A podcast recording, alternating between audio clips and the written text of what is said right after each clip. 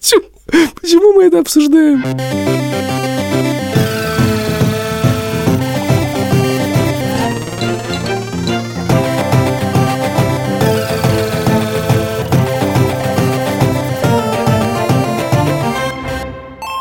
Привет! Это подкаст «Деньги пришли». Мы его ведущие, я Саша Поливанов. Я Илья Красильщик. Это что из носа? Что? Наши друзья, партнеры и приятели – это Альфа-банк и студия подкастов А, да. «Либо-либо». Да, я хотел сказать одну вещь. Если вы решите когда-нибудь записывать медицинский выпуск, не делайте этого. Мы на прошлой неделе решили записать медицинский выпуск про то, как ходить к врачам и болеть, и я заболел, и поэтому мы не записали его на прошлой неделе. Пишем его буквально с колес за три дня, за четыре дня, за четыре дня, за четыре дня. Может, даже за... Ну, короче... Что я говорю? Короче говоря, я заболел. Ну, я уже почти выздоровел. Ты ни разу не спрашивал, что со мной, как со мной. Ты же болел. Вот как ведут себя друзья, да? Ты же болел, о чем тебя спрашивать? Нет, ты не понимаешь, это совершенно рабочая стратегия, потому что когда... Для например- тебя, да. Нет, когда болеет моя жена, самое лучшее, что с ней можно сделать, это не подходить к ней, не спрашивать, как дела, как твое здоровье, никак не заботиться, а просто оставить в покое, в тихом помещении. Иначе что-нибудь пойдет не так. Поэтому я знаю, так это работает. В общем, на прошлой неделе случилось несколько вещей. Разные уровни серьезности. Первая вещь заключается в том, что мне спилили два зуба. Спилили в каком смысле? Видишь? Кусочки видишь. остались? Ну, под коронки их спилили. Ага, то есть на них будут ставить коронки, На них поэтому будут их ставить коронки. подпилили. Ну, не немножко, а практически спилили. Но это медленно происходило. Спиливали мне их в четверг Это дзынь или это по страховке? По страховке и дзынь. 30 тысяч рублей зуб. Нормальный дзынь. Дзы-дзы-дзы-дзынь. Нормально, да. Половину уже оплачен. Всего 60. Короче, разговор не про это. Деньги эти, господи. Значит, делали это в четверг, когда я пришел к врачу, я просто лежал уже к этому моменту четвертый день, с какой-то странной температурой, тяжко, сил нету и очень плохое настроение. Я уже грешным делом думаю, что ковид, что ли? Ну, просто как бы реально ничего не меняется. Сколько раз за этот год ты так думал? Я много раз думал, тут я думаю, что это уже совсем глупо, потому что вообще-то я привит. Так не должно быть. Я пошел, значит, к врачу, решил просто в той же поликлинике за 20 минут схожу, значит, к терапевту. Терапевт 10 минут просто записывал мои... Это удивительно, конечно. Сколько времени тратится не на то, чтобы у тебя прием 20 минут, из которых 10 минут записываются формальные вещи. Количество писанины бессмысленной. Очень хочется это куда-то уничтожить. Дальше, да, во-первых, мне была намерена температура, которую я не мог намерить своим электронным градусником у себя 37,3. Мне сказали, что к зубному мне идти, конечно, сейчас совершенно не нужно.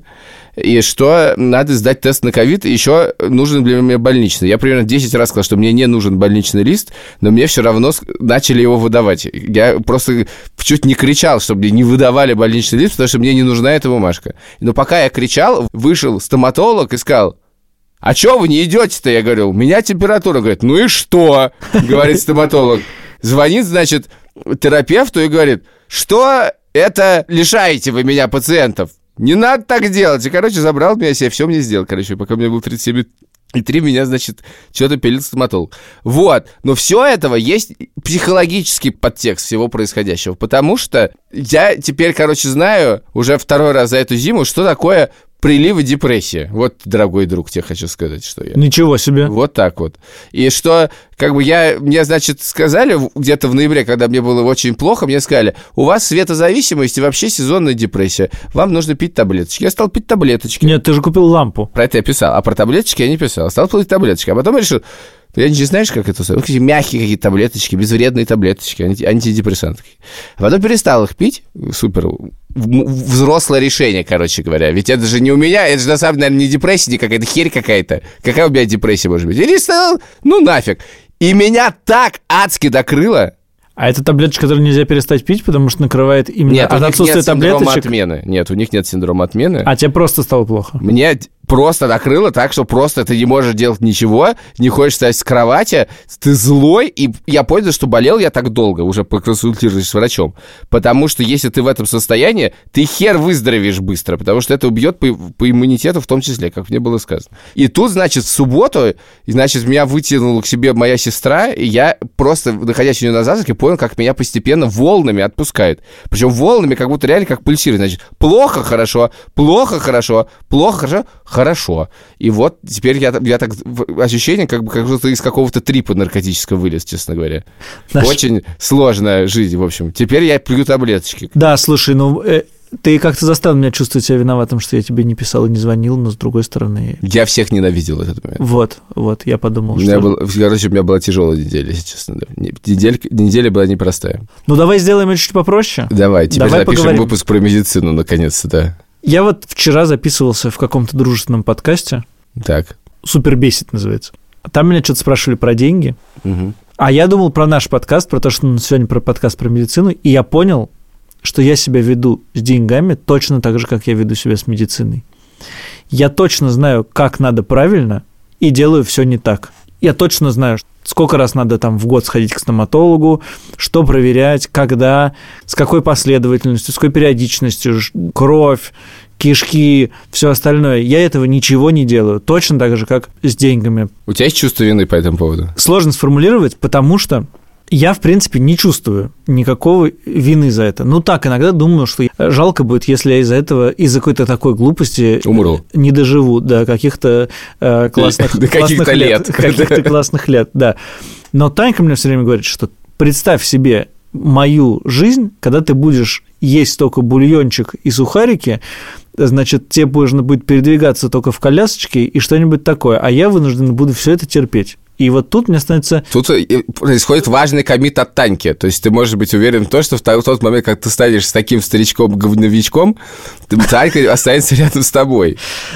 Тут две вещи есть. С одной стороны, мне жалко действительно Таньку, я думаю, что надо что-то сделать. А с другой стороны, поскольку это какой-то элемент... Э, э, Любви?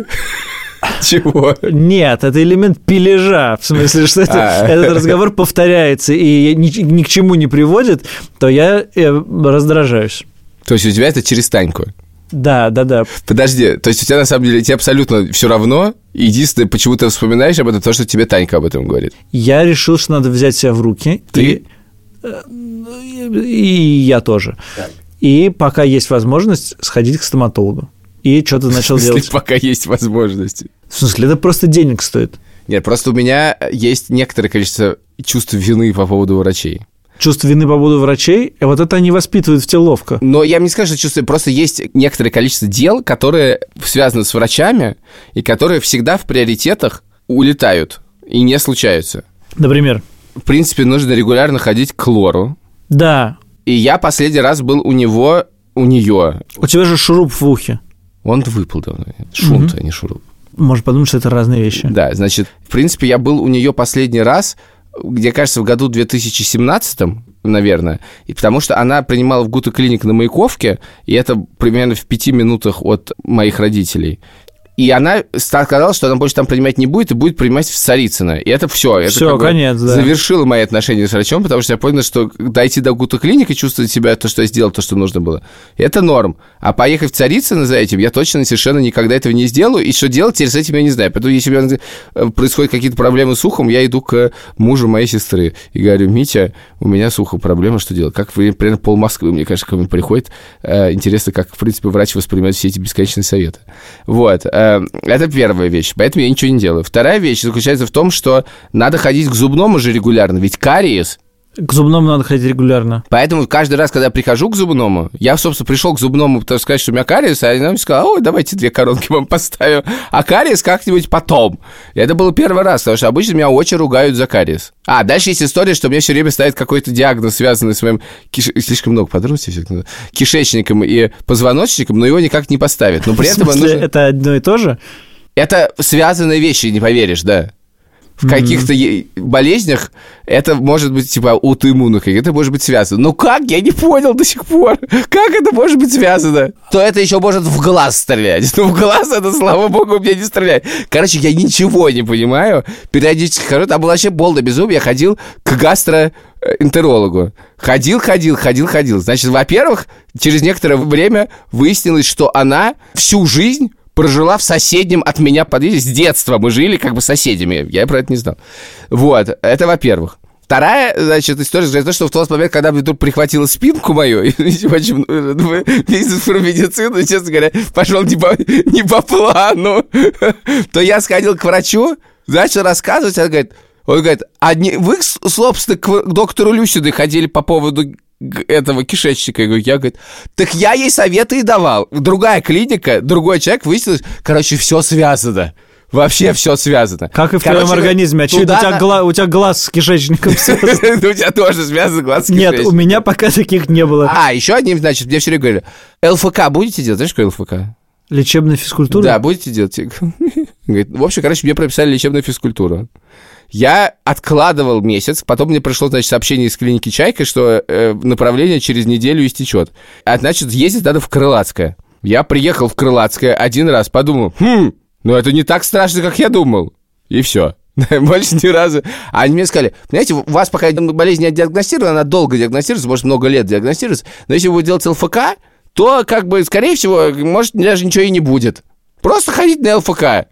Ну это же невыполнимое требование. Но я не могу ходить, это невозможно. В смысле, тебя говорят, поднимите ножку, тяните ножку. Десять раз тяните так ножку. Ага, сделали. Я говорю, сделал. Говорит, еще 30 раз тяните ножку. Это просто невозможно. С резиночкой. А зачем надо куда-то ехать? Можно же дома, наверное. Да, это же как в детстве. Ты Что делал в зарядку в детстве? Нет. Я просыпался утром, мама ставила пластинку Высоцкого, песню это, гимнастика. Это, это, три-четыре. Выполняйте правильно движения. Короче говоря, нет, я не буду делать зарядку, короче говоря. Я не ожидал от этого если, выпуска Если же пока еще гимнастика. Я пришел буквально, говорю, вы знаете, я вообще-то к, к стоматологу пошел, но решил к вам зайти, потому что что-то простуда не проходит и насморк. Но вообще-то ничего. И дальше тебе начинают прописывать лекарства.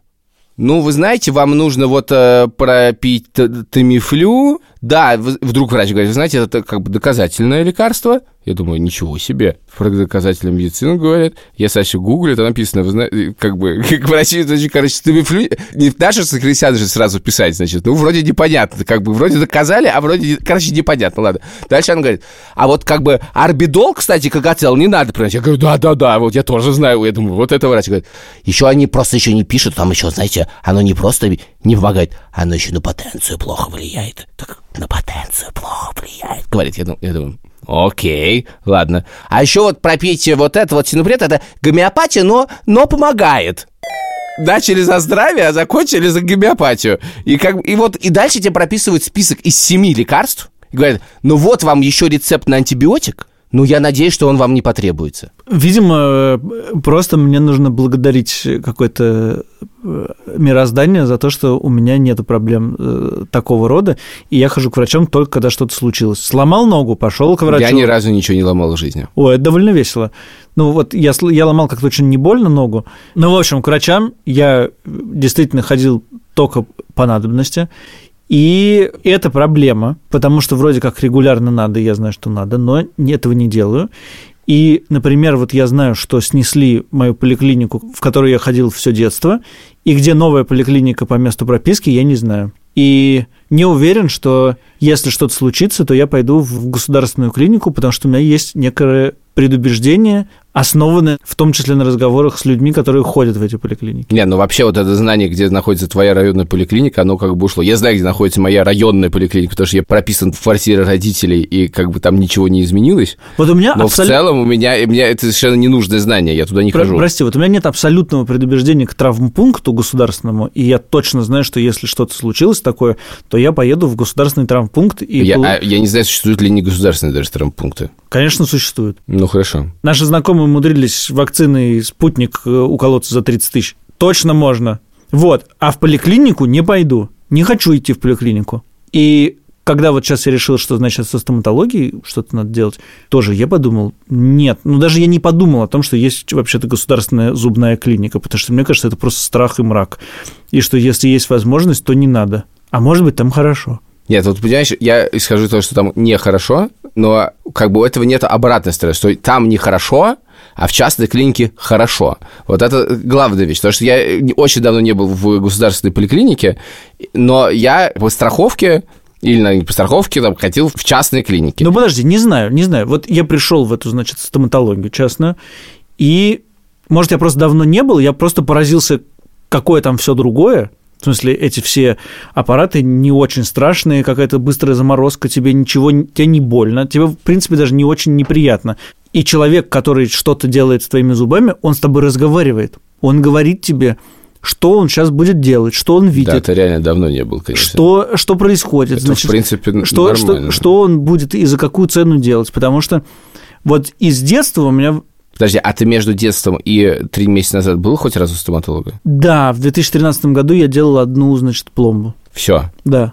А, Ну, более-менее. У тебя действительно есть, должно быть заметно некоторые, некоторые Вот, так- изменения, действительно, да. А из детства у меня ощущение, Это значит, комната пыток. я прихожу, открываю рот, боюсь, мужик с какими-то неприятными большими пальцами что-то залезает, начинает делать, потом останавливается, значит, снимает что-то там, какую-то маску или что-то там, и говорит зло, что я симулирую и выделяю специально слюну, чтобы ему было сложнее работать. Мгм.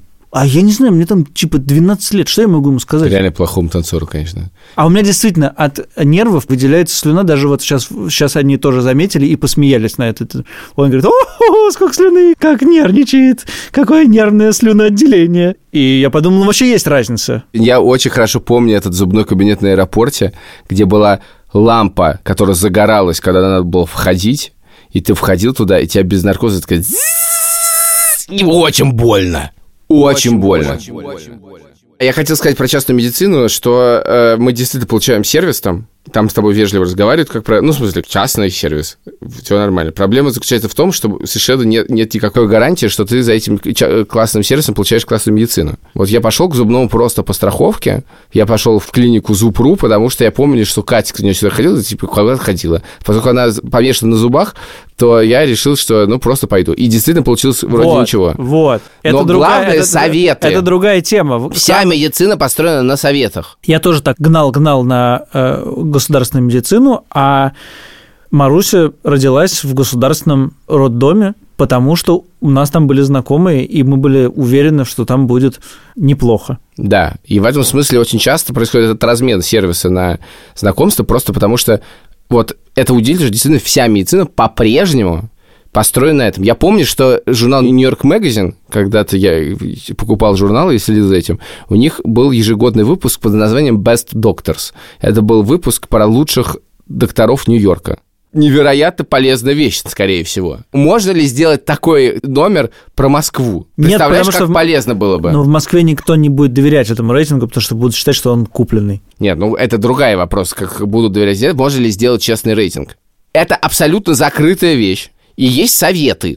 Ты совершенно прав, что Ой, это- разлом да. проходит не по частному и государственному, а разлом проходит по ты доверяешь или не доверяешь. Да. Главное, чему ты доверяешь, это знакомство. Вот. И тут еще такая вещь, что, например, если я иду к врачу какому-нибудь, и я, например, говорю о том, что мне сказал моей маме, или никому-нибудь еще скажу, то в этот момент включается давление. Точно ли такой врач? А вот э, откуда он? А проверен ли он? А надо получить второе мнение, а вот я сейчас, я позв... а, и в общем, и начинается, короче. Ну, во-первых, есть такая вещь, как второе мнение, но я так не могу, потому что я считаю, я пошел к врачу, Да. я ему да. доверился. И это, более того, мне кажется, важная вещь, как бы уважение. как бы- Влечение, влечение, Ну и да, если ты, ты- должен довериться, потому что я не могу принять это решение сам, во-первых. Я точно не знаю, как его принимать сам. И я хочу поверить врачу. Ну как ему поверить? Это вообще неизвестно. Я Нет. верю любому в результате. Ну, в смысле, ты ровно так, мне кажется, если ты уже его выбрал и тебе его порекомендовали, то ты как бы с чувством обреченности э, идешь и ему доверяешь. Другое дело, что потом начинаются сложности. Вот э, как ты говорил вначале про таблетки, которые, ну а что там, можно же их не пить. Вот у меня такое, как бы я знаю, да, вот э, у меня, например, есть, я знаю, что мне нельзя есть квашеную капусту. Ну вот как бы организм не выдерживает Как квашеной капусты. Я ее ем. Каждый раз, когда мы приходили в Латвии в Лидо, я брал квашеную капусту с сосисками, потому что, ну, а зачем, если, зачем, если ты пришел в Лидо, ну, Ну, что еще Первый есть? вопрос, зачем ты пришел в Лидо? Ну ладно, хорошо. Есть еще несколько продуктов, которые э, я знаю, что мне противопоказаны. Ну, никогда это не было фактором того, что их не надо есть. Или вот, например, тебе выписали гору лекарств, я пошел их честно все купил. Потом смотрю, ротовые ванны мироместином 6 раз в сутки. А мне тоже прописали мироместин. Мироместин это вообще, короче, ты не читал ничего? Все, я читал про это. И это- это во- зачем ты его купил тогда? Потому что когда я в состоянии... Помнишь, как у нас рекламные отделе «Медузы» шли баталии за мироместин? Да, когда я в Да, ты помнишь? Да, конечно. Когда я в состоянии аффекта после выхода из врача, я просто отдаю лекарственный лист, и кассир просто идет и все покупает, что там написано.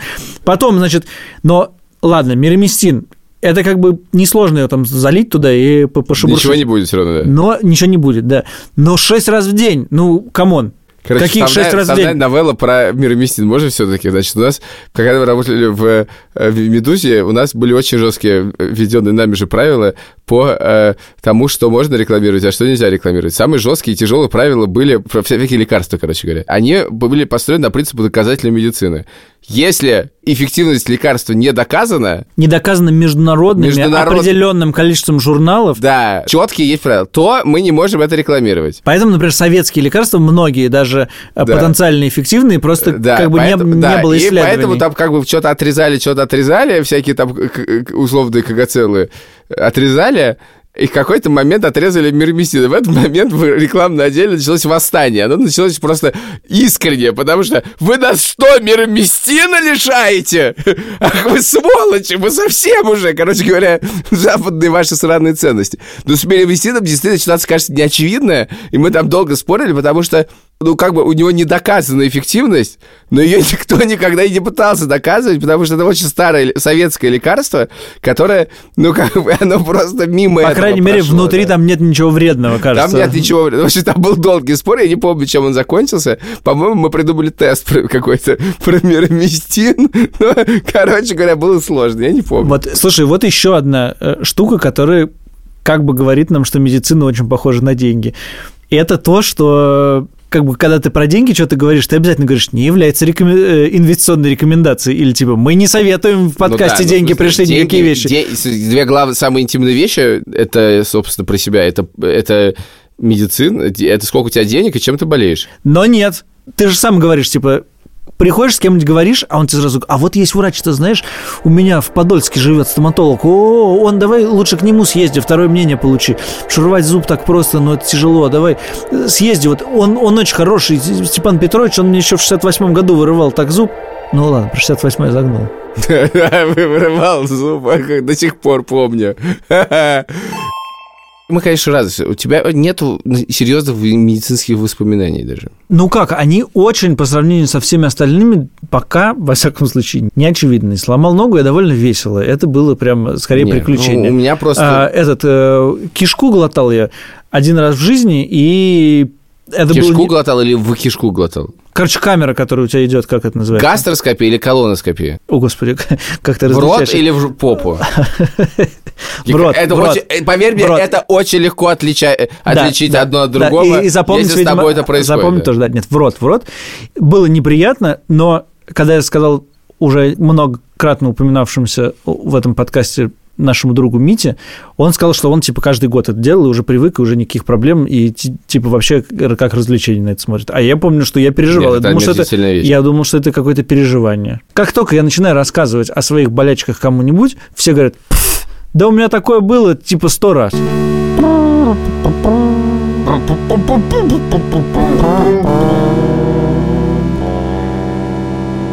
Скажи, ты считаешь, что деньги в конверте врачу, которые ты отдал после совершения какого-то акта, это взятка? Нет. Это чаевые? Спасибо, доктор, у вас было очень хорошо. Вот вот 10% от счета.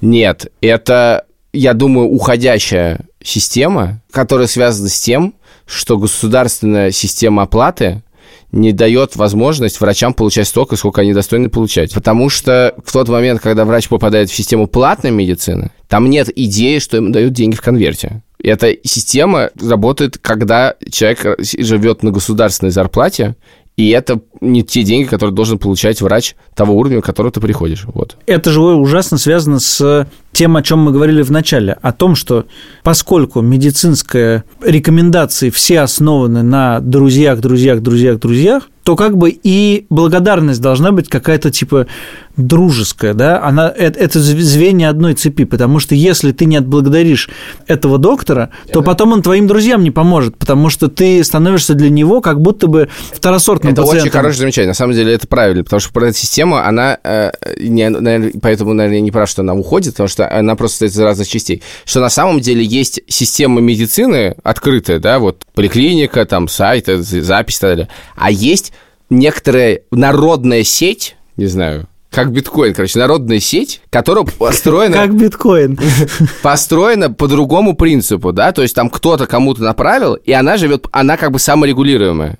В ней есть своя оплата, в ней есть свои рекомендации. Размер этой сети связан не с количеством врачей, которые ты знаешь, а с количеством людей, которые ты знаешь в городе. Да, да, да, конечно. Поэтому, в принципе, можно было бы, но это невозможно просто, потому что данные невозможно собрать, можно было бы отсортировать всех московских врачей по количеству советов, к нему сходить, которую каждый, про каждого получал. Вот это было бы очень интересно. Все-таки у тебя вот сознание совершенно человек-строителя сервисов. Просто ты начинаешь сразу строить сервис. Нет, но это же интересно. Вот кто Городской причем. чемпионы совета, врачей среди советов. Это ужасно интересно. Насколько я знаю по своему скудному латвийскому опыту, что в принципе... А в вот других... в Латвии как раз была адская проблема, что ты попадаешь в реальность, где ты не можешь получить этот совет. Но с другой стороны, там есть система семейного доктора, которой мы не воспользовались, но теоретически эта идея мне близка.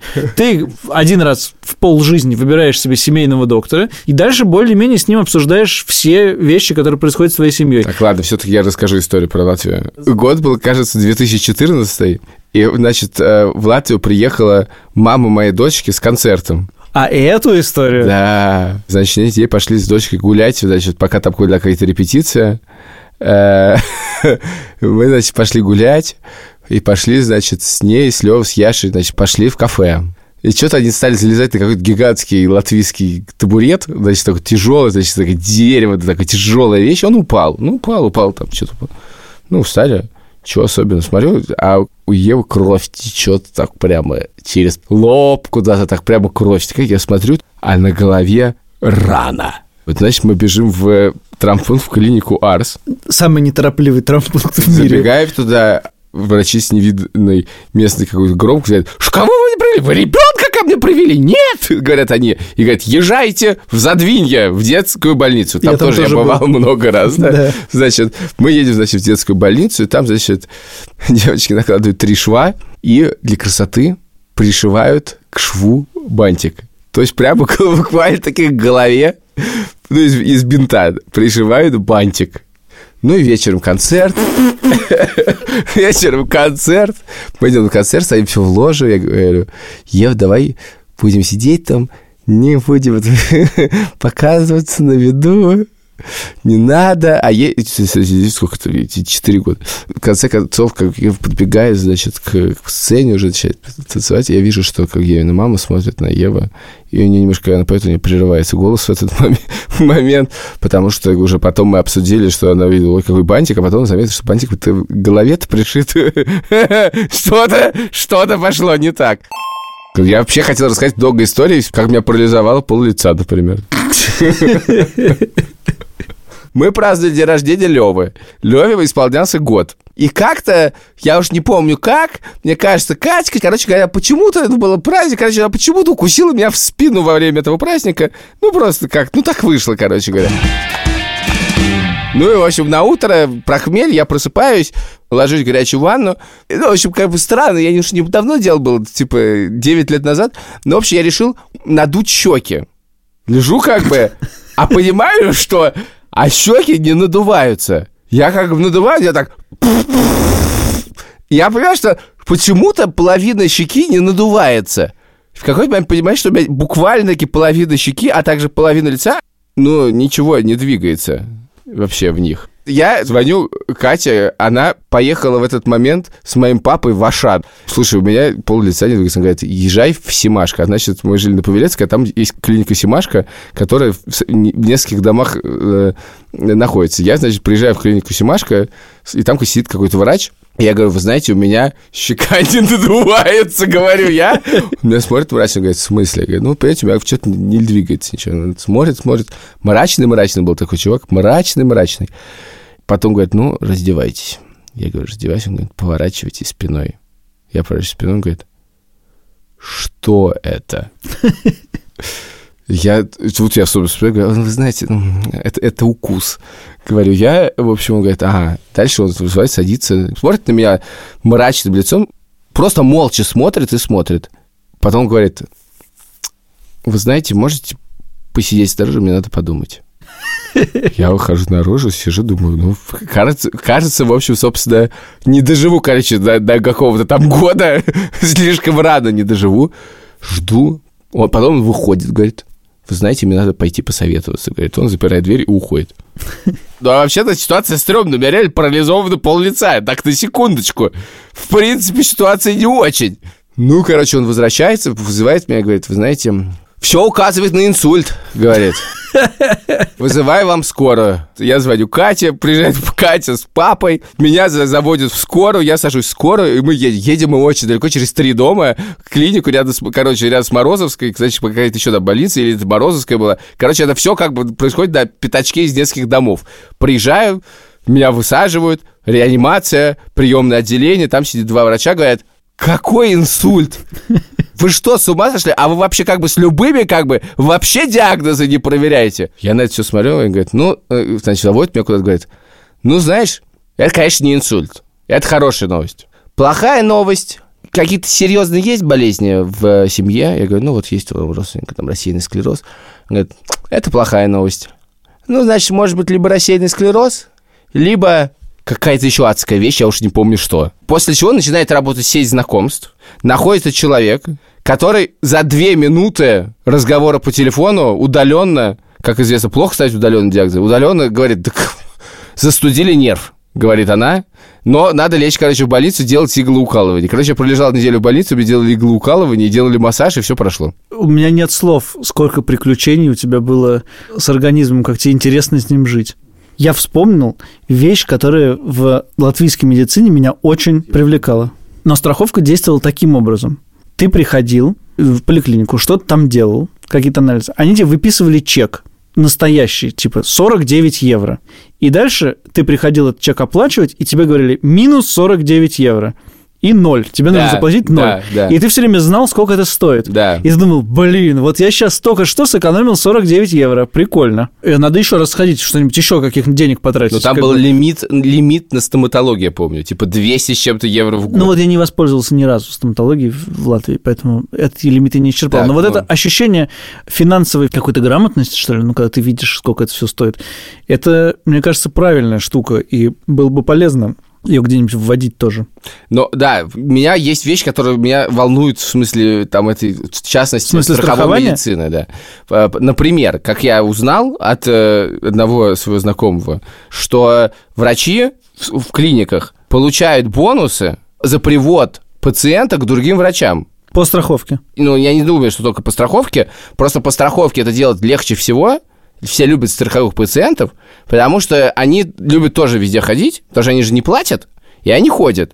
Это же жутко, ну, то есть, с одной стороны, здорово, конечно, что врачи получают деньги, но это же путь к дикой коррупции. Ну, такой коррупция в том смысле, что тебя просто отправляют по всем врачам, ну, как бы, врач должен быть на твоей стороне полностью. Ты приходишь к врачу как к своему главному защитнику. А выясняется, что он не, не- это не так. И это меня дико напрягает. Я тут И не- в этом смысле защита для этого это знакомство. не защищая эту систему, просто еще есть и другое, что как бы ты не хочешь брать ответственность на себя, а пусть тебя кто-нибудь второй посмотрит и... и- Но это другая штука. Это Но другая тем, штука. те- Тем не менее, ну, короче. Нет, в этом смысле, я, Э, кстати, Нет, хочу- есть и такая действительно вещь, что если как бы врачи получают бонус, это как палочная система в ментовке. Чем больше людей посадил, тем, ты- тем тебе больше премия. Это, конечно, полный ужас. Так, как бы, такого не должно быть. И, наверное, страховая система это как бы репродуцирует э, сама по себе просто просто сама... И с другой стороны тоже, потому Нет, что... это все-таки не как... Палочная система сейчас загнул, потому что палочная система другому устроена. Там еще проблема, что там должно быть каждый раз больше, больше и больше. И не то, что ты премию получил, а ты как бы наоборот, как бы, ну, в смысле, это является твоей работой. Ну, в смысле, это, палочная система, короче говоря, в них есть общество настолько хуже, что все-таки сравнивать их не очень хорошо. Но и с другой стороны, это тоже работает, что пациенты, которые знают, что все это бесплатно, идут на какое-то бесконечное количество всего. Вот есть люди, которые получают эту страховку, тоже находятся в ситуации, как будто они бонус на работе получили, и его нужно э, реализовать, иначе э, протухнет, и я как бы стану менее счастливым. Это все так, но при этом страховка – это очень круто здорово чувствовать себя в безопасности за то, что если у тебя что-то случится, что ты можешь пойти к врачу, это не, не надо на это как бы держать какой, в каком-то заготовленном месте деньги и вообще про это не думать. Это, это здорово. Но мне, при этом вся мне моя это практика, очень помогает. Вся, моя, все равно практика показывает, что это, конечно, работает базово, но как только начинается реальное решение проблем, в этот момент страховка говорит, ой, извините, но не при делах. Например, вам нужно сказать конкретному врачу, а не просто к врачу. А вы знаете, этот врач не страховой? Ну, а поскольку он не страховой, ну ладно, я сходил к какому-то конкретному врачу, не, не страхов... он как бы не попадает в страховку, нормально, он какой-то части клиники, которая не страховая, окей. Но если ты сходил не к страховому врачу, то все, что он тебе пропишет дальше, будет не страховое.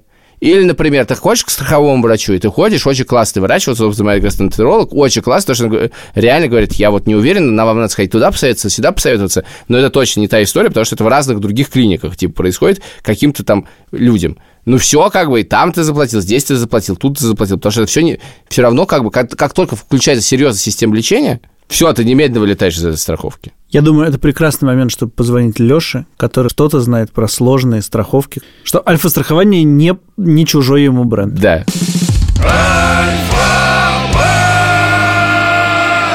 Лёша, привет! Лёш, привет! Привет! Как самочувствие? Ты здоров? Я да максимально. Как Илья, ты? Лучше. Меня очень интересует тема всяких страховок от разных болезней. Все, я думаю, мы были свидетелями в разное время довольно страшных историй про то, как человек жил-жил, вдруг у него поставили какой-то адский диагноз, не знаю, рак, и ему нужно сотни тысяч долларов ехать куда-то лечиться, и, естественно, этих денег нету.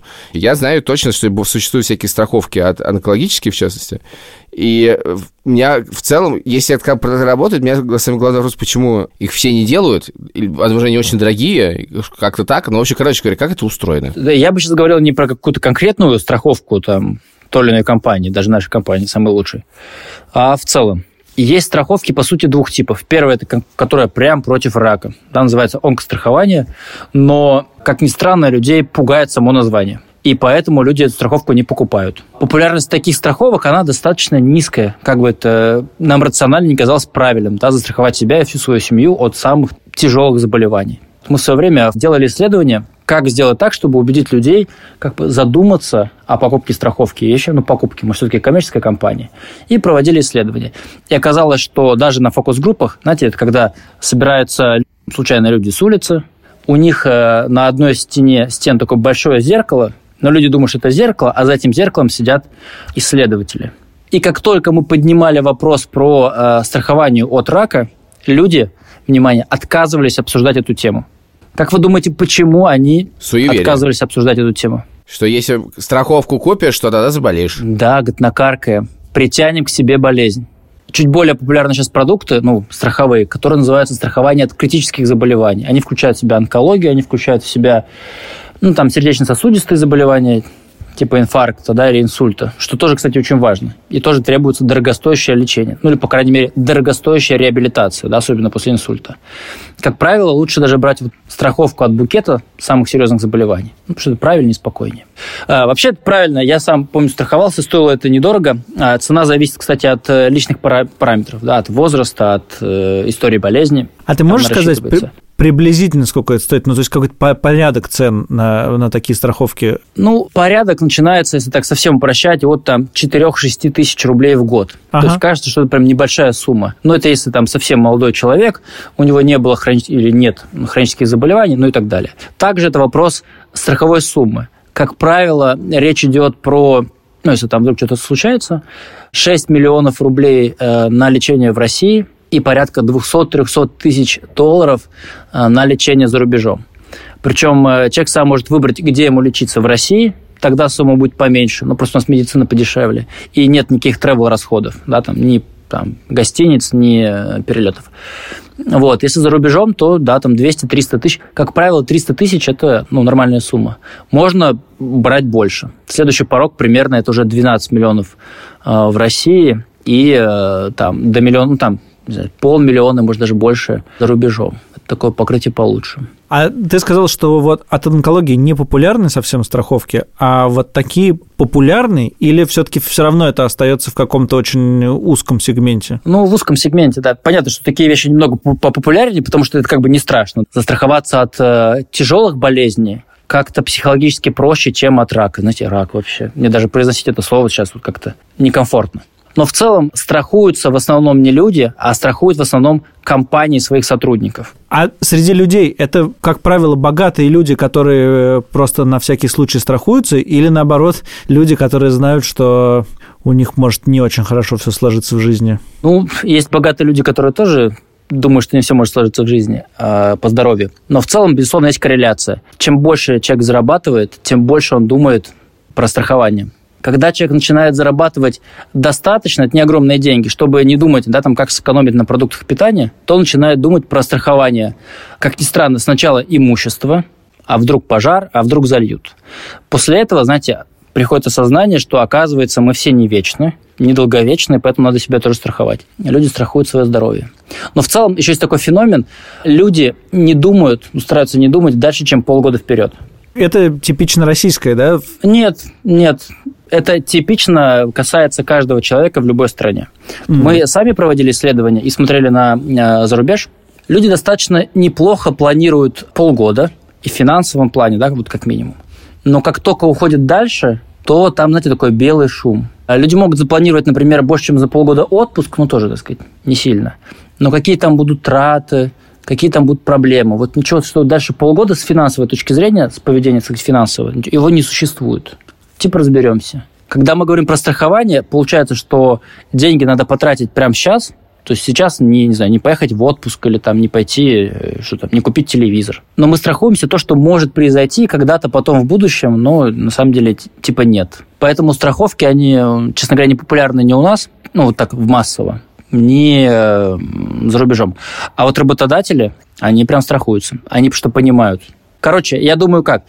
Э, если наш выпуск, я не знаю, там хоть как-то, хоть кого-нибудь сподвигнет застраховаться, я буду очень рад. И вот интересный факт. Мы, например, страхуем машину на большие деньги, чем, собственно, здоровье. Мне кажется, это вообще очень странно. Леш, спасибо, спасибо большое. Тебе. Мы продолжим обсуждать наши мои, мои болячки. Пока.